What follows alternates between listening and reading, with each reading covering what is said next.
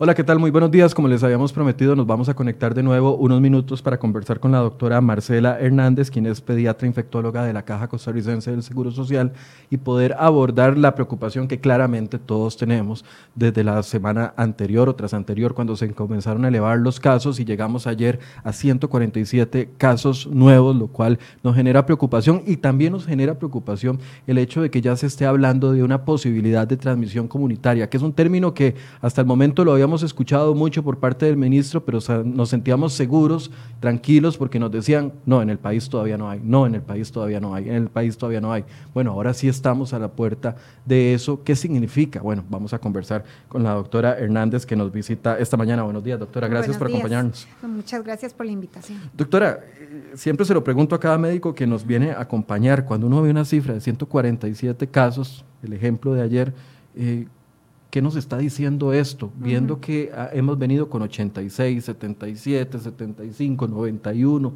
esta misma semana y uno ve la línea y el, cada vez que hay un piquito, el pico es más alto. ¿Qué, qué, estamos viendo? Sí, básicamente cuando uno tiene un número abrupto un solo día, eh, hablemos ahora específicamente del COVID-19, el tomar conclusiones con un número súbito, abrupto de un aumento de un día es, es difícil uno aquí lo que tiene que hacer es seguir la tendencia. Entonces, ¿nos preocupamos por la tendencia que estamos llevando en este momento? Sí, es un dato de preocupación porque vean que es hacia el aumento. Todavía no hemos tenido desde hace ya varios días, no sé si ya un par de semanas, en que no regresamos a aquellas cifras de cuando nos asustábamos que salió 17, 25. Ahora salen 17 y decimos, ah, es menos. pero en la primera ola nos salió 17 un día, 20 otro y, nos asustamos porque consideramos que era un número alto. Ahora, comparemos el número alto de un pico de primera ola a un número alto de, lo que llevamos hasta ahora, que no sabemos si es un pico. Hace, hace unos meses, cuando estábamos empezando eh, esta transmisión de COVID en el país, me preguntaban ya pasamos lo peor, porque ya parece que va bajando, justo antes de Semana Santa, parece que va bajando, ¿será que esto ya fue? Esto es lo que vivió el país. Y francamente yo, yo recuerdo que conversamos que dijimos, bueno, no sabemos, no sabemos si esto es lo peor, ahora va bajando, pero no sabemos si esto es lo peor que le ha tocado al país. Y ahora, al inicio, nos mencionaban eh, de que ya Wuhan estaba mejor, que ya China iba bajando, que Europa estaba terrible, nosotros empezando. Y bueno, y resulta que no es nada más un solo momento en que se da un pico, sino que hay países que han tenido un, comportamiento de oleaje, dependiendo a las medidas que se van aflojando, que se van apretando, el comportamiento de las personas, lo que vivimos, lo que estamos viendo y lo que vivimos ahora en Estados Unidos, una tendencia a la baja y de repente se vienen todas estas manifestaciones y vamos otra vez para arriba, ¿verdad? ¿Qué quiere decir esto? Que esto es muy cambiante y depende mucho del comportamiento de cada uno de los países y las medidas que se están tomando. Creo, creo que la pregunta es obvia, pero el hecho de que eh, estuvimos concentrados en puntos muy específicos al principio, la gente que venía llegando al país, eh, de viajes, etcétera, etcétera, después la zona norte con la gente del sector agrícola y, las, y los migrantes en ese momento, y ahora viéndolo aquí, va a ser más difícil o diferente la experiencia de controlar aquí en el sector central del país, donde está acumulado el 80% de la población, a las experiencias anteriores? Sí, me animaría a decir que va a ser mucho más difícil. ¿Por qué? Porque zonas, son zonas más pobladas. La densidad poblacional, o sea, cuántas personas viven eh, en X territorio, es más alta en la gran área metropolitana.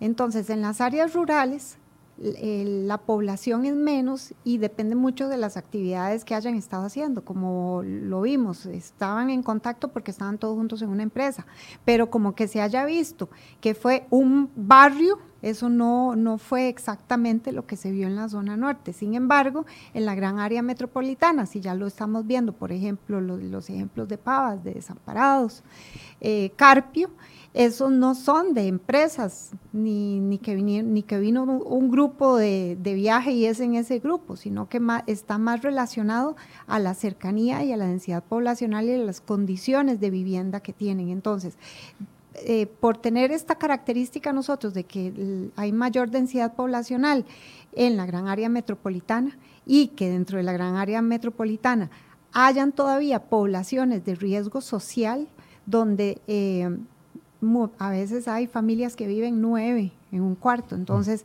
eso facilita mucho más la aparición de los casos. Y familias que necesitan que alguno de los miembros salga a trabajar porque viven al día a día de lo que ganan en ese día, lo que ganaron ese día, ese día comieron.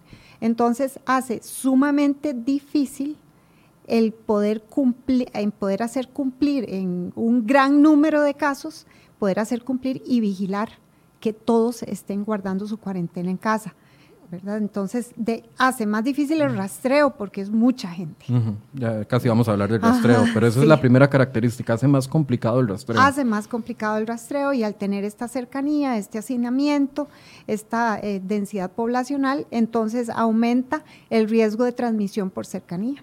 Eh, eh, el doctor decía ayer, el doctor Salas decía, y lo escuché también del doctor Marín, estamos en un periodo de incubación hablando de la segunda ola. ¿Qué, nos están queriendo decir con esto? Porque si vimos ayer un pico de 147 casos, claramente no fue que se contagiaron antiero el fin de semana. Vienen contagios desde la semana pasada que hasta ahora se están mostrando. Entonces, ¿qué significa un periodo de incubación y cuánto puede durar? Esta, tal vez esta... Es, esta denominación se aplicó como a la población, sin embargo, el periodo de, de incubación se aplica a las enfermedades en sí. Las diferentes enfermedades tienen periodos de incubación diferentes. Por ejemplo, una varicela tiene un periodo de incubación entre 10 y 21 días con un promedio de 14 días. ¿Verdad? Que es el momento en que la persona se expuso al virus y que desarrolla los síntomas. El momento de exposición que pasó sin síntomas, el virus ahí replicándose, reproduciéndose, lo que, lo que ocupe para causar síntomas, hasta el momento que causa síntomas, eso es lo que se conoce como periodo de incubación. El periodo de incubación para el COVID-19 es tan corto como dos días y tan largo como 14. ¿verdad? Por eso las cuarentenas y demás de los contactos llegan hasta 14 días, con un promedio de inicio de síntomas del momento en que usted tuvo contacto con el confirmado promedio de inicio de síntomas, lo más frecuente es a los cinco días, que a los cinco días después del contacto con el confirmado empiezan con alguito, al síntomas leves. Recuerden que no todos los, los síntomas no aparecen todos de un solo, ni todas las personas se presentan con todos los síntomas. Ajá, pero me, refería, a ver, sí, lo entendemos. Por individuo puede ser de dos días a cinco, a 14 días con, cinco de promedio. Aplicando pero para toda una población donde cada individuo... eso a la población, entonces podemos extrapolar eso al grupo, digamos. ¿Qué decimos? ¿Qué podemos decir? Bueno, los 147 de ayer tienen que ser que se expusieron en un promedio de una semana a dos semanas atrás. ¿Verdad? Todo este grupo de 147. Y eso es eh, un poco a lo que se refiere. Eh, estamos viendo ahora la enfermedad que se, que se transmitió hace una o dos semanas atrás. Por eso, pero los periodos de incubación pueden ser por zonas. Eh, no, más que todo está relacionado a la enfermedad. Y sí puede ser por zonas porque, digamos, dependiendo de dónde estén los casos. No. Digamos, ahorita estamos viendo el resultado, por ejemplo, con los datos de ayer, el resultado del periodo de incubación en Pavas, en el cantón de la zona norte que ayer presentó tantos en desamparados. Sí. Pero puede que ahorita estemos a punto de ver otros periodos de incubación en otras zonas que ahorita pueden tener ser casos que en este momento, vamos a poner ese ejemplo como para ilustrar, puede ser que en este momento vayan a empezar a aparecer los casos del Día del Padre de todas aquellas personas que tal vez no siguieron las recomendaciones y sí hicieron sus reuniones familiares el Día del Padre, de eso que fue domingo. Estamos lunes, martes, miércoles, jueves. Vamos a empezar a ver las infecciones y los cercos epidemiológicos de todos los que estuvieron en reuniones sociales y familiares del Día del Padre. Okay. El tema de la, de, la, transmisión comunitaria. Ayer dábamos el caso y tal vez este puede ser el ejemplo. Ayer se anunciaba una situación en el hospital de niños. Tal vez explíquenos qué, para llevar de este ejemplo a la generalidad. Sí, esto es eh, un tema pues sensible, ¿verdad? Muy delicado. El personal de salud a nivel mundial, y ya lo hemos vivido en este país, es, es, es uno de los, de, de la es una de la población vulnerable, ser personal de salud, porque estamos atendiendo personas enfermas y tenemos que estar eh, trasladándonos, ¿verdad? Y tenemos que dar la continuidad de los servicios. Em, sin embargo, además de tener el riesgo laboral, no estamos eximidos de tener el mismo riesgo de adquirir la infección en la comunidad. Entonces, si este caso que tenemos ahora confirmado en el hospital de niños, hicimos una búsqueda extensa, todavía nos fuimos a días antes, muchos días antes, tratando de rastrear, eh, buscando contactos positivos, si ha tenido contactos con pacientes positivos o contacto con cualquier paciente, pero dichosamente este funcionario no es un, no es un funcionario de atención de pacientes. Entonces, no, él no estuvo expuesto a pacientes ni expuso pacientes. Eh, no habíamos tenido ningún otro funcionario en el área donde trabajaba enfermo. Entonces, ¿qué quiere decir esto? Que estuvimos preguntando, ¿ha estado en contacto con alguien enfermo? ¿Ha estado en contacto con alguien con COVID? ¿Ha salido del país? ¿Ha recibido visitas? ¿Ha estado en contacto de un contacto? Y en realidad no, no encontramos ese nexo. Muy Entonces, nuestro, esta persona estaba cuidándose. Se estaba, sí, se estaba cuidando. en un hospital. Exactamente, se estaba cuidando, no, no identificamos cuál fue el nexo, ¿verdad? Sabemos que no fue una, una, eh, no se contagió en su ambiente de trabajo porque dentro de su ambiente de trabajo no había nadie más enfermo. Obviamente ya se hizo el rastreo de los casos y se tomaron las muestras de los, de los contactos que esta persona tuvo para poder identificar otras personas, pero previo a que él empezara con sus síntomas, en realidad no había estado expuesto a nadie enfermo, había tenido totalmente una vida normal. Entonces, esta, esta situación nosotros podemos clasificar cuando es una infección relacionada a, a sus actividades, una, una, un contagio laboral o un contagio comunitario. Y el, en nuestro caso, con este funcionario, todo inclina a que esto fue un contagio en la comunidad, un contagio comunitario, donde nosotros no pudimos identificar hasta ahora. Continuamos en la investigación porque esto, son, esto es algo muy reciente, esto es de esta semana. Eh, continuamos en la investigación, pero hasta ahora no lo hemos podido ligar a ninguna otra línea de transmisión. Ok, entonces, ah, como pudo haber sido en un bus o en la compra de un implemento en un, local comercial, o sea, todas las opciones están abiertas. Exactamente. Ahí es donde ustedes paran la búsqueda, entonces.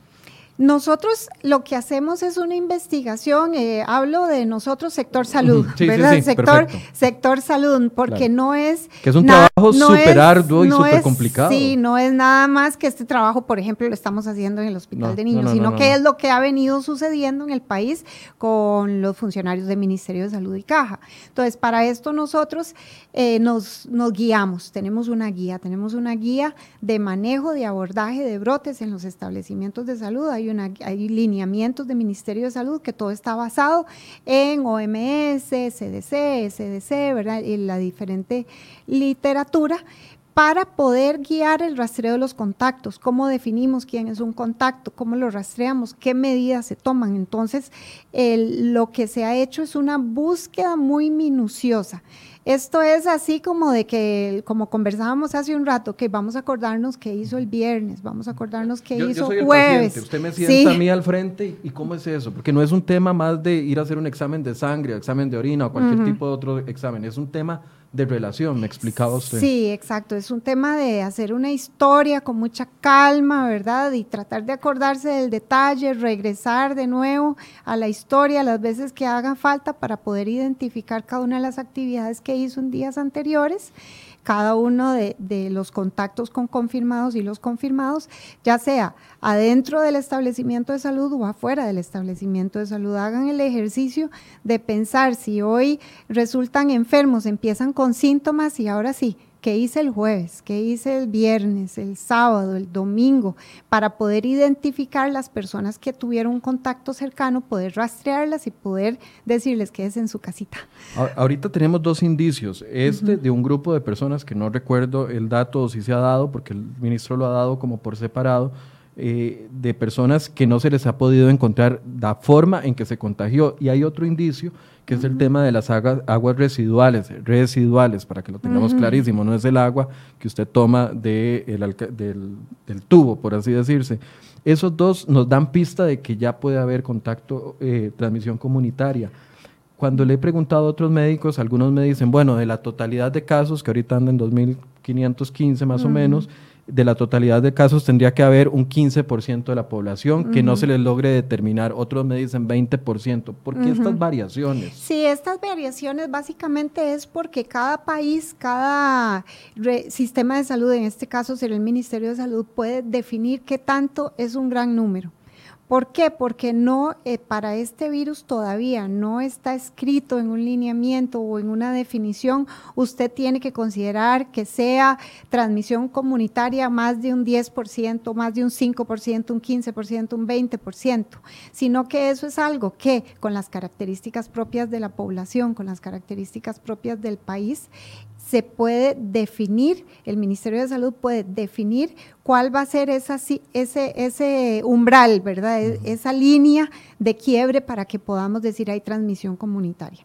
Es, esto eh, no es una decisión tampoco que se pueda tomar en cuanto a un número X, ¿verdad? ¿Por qué? Porque no es una ecuación matemática. No es una ecuación tenemos matemática. Tenemos 2.500 casos, el 10% son 250, ahí hay transmisión comunitaria en Costa Rica. No se puede tomar eh, así. Así no se está tomando. Eh, yo estoy segura que el Ministerio de Salud está valorando las diferentes variables puede ser, ¿verdad? Porque también es eh, difícil clasificar al país entero en base a un distrito o dos distritos, ¿verdad? Porque quizás este grupo de pacientes que no se ha logrado rastrear sea de estos brotes eh, donde han aparecido muchos casos recientemente y que ahí podamos hablar, ok, sí, como se nos ha dicho, sí, ok, estamos sospechando, estamos investigando a ver si en XXX distrito hay transmisión comunitaria.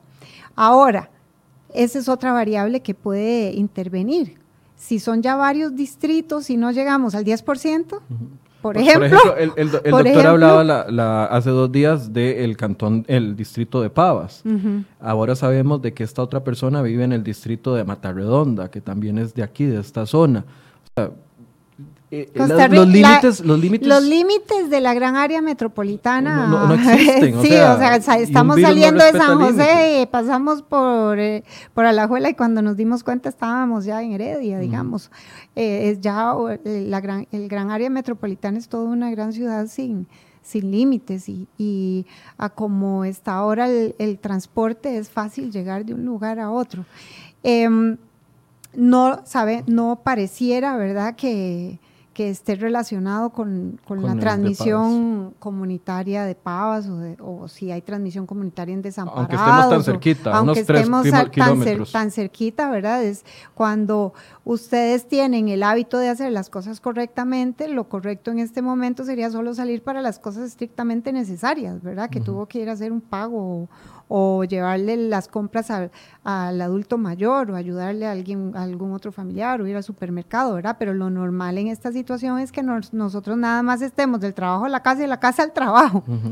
Em, entonces, eh, ¿verdad? Eh, ahí es difícil poder buscar esa, esa, esa unión. Con la transmisión comunitaria son muchos factores y yo pienso... Esto no le corresponde a Caja, ¿verdad? Tomar la decisión, es mucho del Ministerio de Salud y tienen, y tienen que valorar muy bien, con mucha calma, los datos y ellos tienen un grupo de profesionales excelentes en esto, en epidemiología y, y demás, y estoy segura que ellos están valorando todos los, los diferentes factores. ¿Por qué? Porque nosotros como país tenemos un sistema de epidemiología tan sólido, es, es una red que los líderes de epidemiología, caja, ministerio, han hecho un gran trabajo en esa red, que es ahorita esa red la que está trabaje, trabaje, trabaje, trabaje. ¿Por qué? Porque entonces, al tener esta red, nosotros tenemos el sistema de vigilancia Centinela. ¿Verdad? ¿Qué, quiere decir eso? El vigilancia centinela existe desde antes. La vigilancia centinela es vigilancia centinela de virus de influenza y otros virus respiratorios. Plum, cae el coronavirus, este entra dentro de la vigilancia centinela de otros virus respiratorios. ¿Qué, ¿Qué quiere decir esto? Que de un grupo de pacientes que consultan tal vez por alguna otra cosa, pero que clínicamente pareciera tener, tener una infección de virus respiratorio, se le toma muestra que no necesariamente llegó pensando porque tengo un contacto con un COVID o vivo en una zona que tuvo un bajonazo de presión, sino ay, me siento como un poquito de fiebre y tal vez un poquito de dolor de estómago, un poquito de dolor de garganta, no cumple la definición de caso todavía para decir vamos a tomarle muestra por COVID, pero se hace una vigilancia centinela de ese grupo de, de personas que consultan por diferentes síntomas, se escoge unos cuantos y se les hace muestra. Cuando se captan casos positivos por vigilancia centinela, ese es otro factor a considerar en la, transmisión comunitaria. Porque entonces se nos sale de la definición que estamos manejando, que obviamente ya lo he mencionado, que, que es en ajuste a las definiciones de la Organización Mundial de la Salud.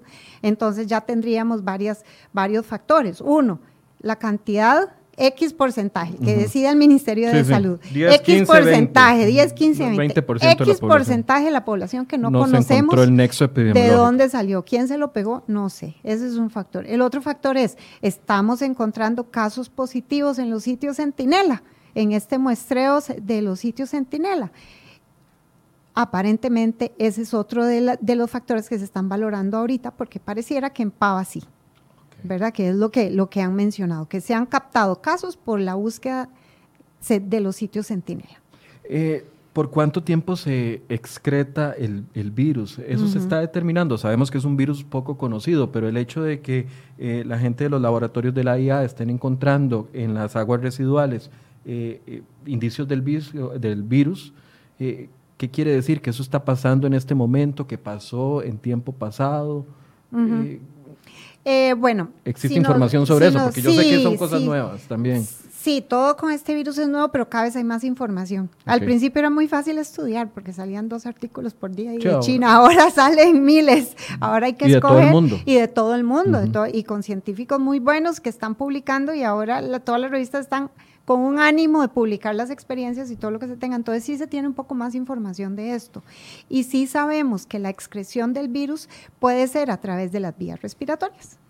¿verdad? Por la mucosa, la saliva y lo que nos han dicho tradicionalmente. Exactamente, pero también recuerden que se ha hablado de la excreción a través de heces, ¿verdad? Entonces, la excreción a través de, de heces se ha encontrado todavía por un tiempo similar, quizás un poquito mayor al que se ha encontrado en las vías respiratorias, ¿verdad? Y a eso hay que estudiar mucho, hay que darle mucha, mucha pensamiento, mucha ciencia, porque las secreciones respiratorias nosotros normalmente las deglutimos, es, es lo normalidad, deglutir una cantidad de litros de saliva, deglutir una cantidad de litros de moco, aunque no estemos enfermos, digamos, todas nuestras secreciones respiratorias se degluten, todo eso va al tubo digestivo y todo eso se puede excretar por virus. Además, habiendo dicho eso, los coronavirus también tienen la afinidad para poder también causar diarrea. Son virus respiratorios, pero que pueden causar gastroenteritis. Entonces podemos tener la excreción por lo que deglutimos de las vías respiratorias y también porque afecta nuestro tubo gastrointestinal. Ahora, no es la vía de transmisión más efectiva. ¿Verdad? Transmitirlo a través de heces no es la vía de transmisión más efectiva. ¿Quiénes serían personas vulnerables de transmisión de, a través de heces? Las personas que cuidan niños pequeños o personas que no son continentes, ¿verdad? Que haya que darles asistencia, que usen pañales, que no tengan control de esfínteres, entonces se contaminan a través de las manos. Pero para que la otra persona se enferme de lo que tiene en las manos, tocarse, la cara, comer, rascarse los ojos, tocarse la nariz con, las, con las manos que a esta altura ya el mensaje con lavado de manos esté en el top de los top. Exactamente. El riesgo que nosotros pensemos que vaya ese virus en, las alcantarillas y que de ahí vuele hacia nosotros, eso no existe. Eso no va a pasar. Eso, eso no existe, no es la forma en que se aeroliza este virus, ¿verdad? Se aeroliza de las vías respiratorias, no se ha hablado de aerolización de, a través de las superficies. Lo, que, lo que se piensa es que cayó en la superficie y ahí quedó y no sabemos qué tan vivo está ese virus, porque ha pasado por el tubo digestivo, ya, ¿verdad? Ya está combinado con agua, quizás está combinado con detergentes y otras cosas, entonces lo que estamos encontrando son las partículas genéticas. No necesariamente estamos hablando de que estamos encontrando el virus entero viable que puede infectar. Doctora, ¿qué va a pasar en el momento en el que se defina, si es que se llega a definir, que es muy probable, un contagio comunitario. La, El trabajo este que ustedes están haciendo tan arduo de ir detrás de cada uno de los pacientes nuevos y tratar de buscarle el nexo epidemiológico se detiene o se continúa en las zonas en donde se puede continuar buscando el nexo epidemiológico y qué pasa con las zonas donde habría contagio comunitario. Ya ahí se deja de buscar. Bueno, son preguntas sumamente difíciles, ¿verdad? Porque una vez, así como se ha ido como con las fases, como cuando empieza el virus, para decir que es una pandemia, tiene que cumplir, que tal y tal, las diferentes alertas eh, y, la, y, la, forma en que se está transmitiendo. Una vez que se entra en esa clasificación, lo que quiere decir es que hay que cambiar un poco las medidas y lo que, y lo que se vaya a hacer. Por ejemplo, cosas, por ejemplo, no estoy diciendo la palabra final, la palabra final la tiene el Ministerio de Salud y Caja, Caja sigue, Caja sigue las instrucciones del Ministerio de Salud y nos ordenamos y adecuamos protocolos y sacamos versión 17, 20 de todos los protocolos que hayamos hecho, pero cosas que pudieran cambiar. Uno, no lograr hacer el rastreo. los rastreos se intentan, ¿verdad? Se intenta para poder contener. Entonces, esto de enviar a las personas a cuarentena, yo francamente no creo que vaya a cambiar. Si usted capta a la persona, tiene que irse a encerrar por lo menos sus 14, 17 días y los contactos también. Eso es algo que yo no creo que vaya a cambiar mayormente. Probablemente lo que sí varíe es la cantidad de muestras tomadas, porque una vez que uno dice, es como cuando hemos tenido dengue, si usted sabe, y ahora estamos con dengue de paso, si usted sabe que en ese barrio todo el barrio está con dengue y viene uno más con plaquetas bajas, fiebre y demás, no se les hace examen a todos, sino que ya se sabe que hay una epidemia en esa localidad y todo lo que se presente con esos síntomas ya se clasifica como tal. Entonces, no necesariamente cuando es comunitario, cuando hay un gran número de casos, se va a lograr tomar muestra a todas las personas. Eso es algo que puede ser que cambie los criterios de toma de muestra y, por ejemplo, decir, bueno, ahora vamos a tomarle muestra solo los que tienen enfermedad moderada o grave, los que estén hospitalizados o los que tengan algún tipo de factor de riesgo que pueda complicarse aunque esté en la casa. Y ya no va a ser tal vez una toma de muestra tan, tan amplia como se está haciendo ahora. Y la otra cosa que podría cambiar es la búsqueda activa porque ya una vez establecida la transmisión comunitaria, ya esa búsqueda activa ya no nos aportaría nada más desde el punto de vista de la toma de decisiones para las medidas de prevención y de la atención de los servicios. No, no sabemos cuál va a ser los cambios específicos, pero la estrategia cambia. Pero la estrategia cambia definitivamente. Ahora, ¿qué es diferente para la población? ¿verdad? Porque esas son decisiones para el sector salud, pero para la población, ¿qué es diferente? El riesgo. El riesgo ya vamos a tener mayor riesgo de contagio porque el virus ya anda en la comunidad. Ya no tenemos esa tranquilidad de que, ah, bueno, es en Upala, o ah, bueno, ¿verdad? Es en Pocosí, sino que ya puede ser en cualquier momento cualquier persona con la que estemos conversando, hablando o relacionándonos. Entonces, a nosotros, ¿qué nos corresponde? Tomar una responsabilidad individual todavía más estricta y saber que cada uno de nosotros tenemos que protegernos, ¿verdad? las, medidas administrativas y, de, intersectorial son unas que probablemente en algo tengan que, variar y cambiar y las medidas personales también, porque ya hay una, definitivamente desde el inicio, una, una responsabilidad individual para nosotros cuidar a nuestra población vulnerable, porque ya perdería que eh, tanto protagonismo en los casos leves, el conteo de casos leves. Aquí es si no, ahí sería, el, el, el, problema sería, ok, ya ahora, este es, esto, esto es a lo que quiero llegar, ya los casos leves aumentaría el riesgo de enfermar a la población vulnerable, aumentaría el riesgo de que las personas tengan infección moderada que ameriten hospitalización o infección crítica que ameriten unidades de cuidados intensivos. Entonces ya ahí la estrategia tendría que enfocarse a ver cómo logramos identificar esa población de riesgo para darle atención oportuna, que estén bien cuidados eh, bien reguladas, bien controladas sus enfermedades, para que evitemos ese internamiento o esa saturación de la unidad de cuidados intensivos. Eh, para ir cerrando, eh, aquí es donde toma más relevancia cada día el tema de las medidas de protección y, reforzar eh, el tema de los usos, los que sean obligatorios y los que no sean obligatorios, porque es uno mismo preocupándose por su salud, aunque no haya un documento firmado que diga Michael está obligado a usar mascarilla en todo lado, yo asumo que el riesgo es importante dependiendo del cantón donde vivo o la gente con la que me relaciono y tomo decisiones por mi salud. Y los que nos rodean y nuestros seres queridos también. Entonces, eh, doctora, no sé si quiere hacer una recomendación final. Sí, ahorita lo que, lo que más quiero insistir es que eh, se cuiden, cuídense, cuiden a sus seres queridos, sobre todo si tienen personas en situación de vulnerabilidad. Eh, usen adecuadamente la mascarilla quirúrgica o la mascarilla de tela. Hay que utilizarla adecuadamente, no es una medida individual que salve, hay que unirlo a la higiene de manos, al distanciamiento. En este momento lo más efectivo es el distanciamiento. Eh, y además la utilización de la mascarilla quirúrgica cuando sepamos que vamos a pasar de una zona de menos riesgo a más riesgo. La mascarilla quirúrgica dentro del hogar en realidad no hay que utilizarla, ¿verdad? Dentro del techo con los familiares cercanos, nuestra burbuja no, pero si ya vamos a salir al supermercado, lugares públicos, eh, al trabajo y no se puede mantener la distancia, sí colocarse la mascarilla, la mascarilla o la pantalla facial y no presentarse a trabajar enfermo.